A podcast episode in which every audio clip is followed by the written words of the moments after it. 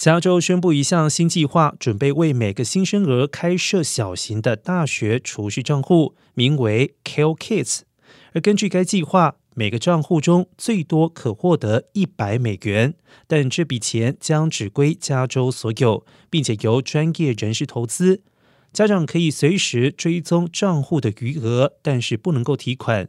当孩子从高中毕业时，这笔钱就会直接寄到他们的大学去。如果他们选择不再继续上大学，钱将留在加州账户当中。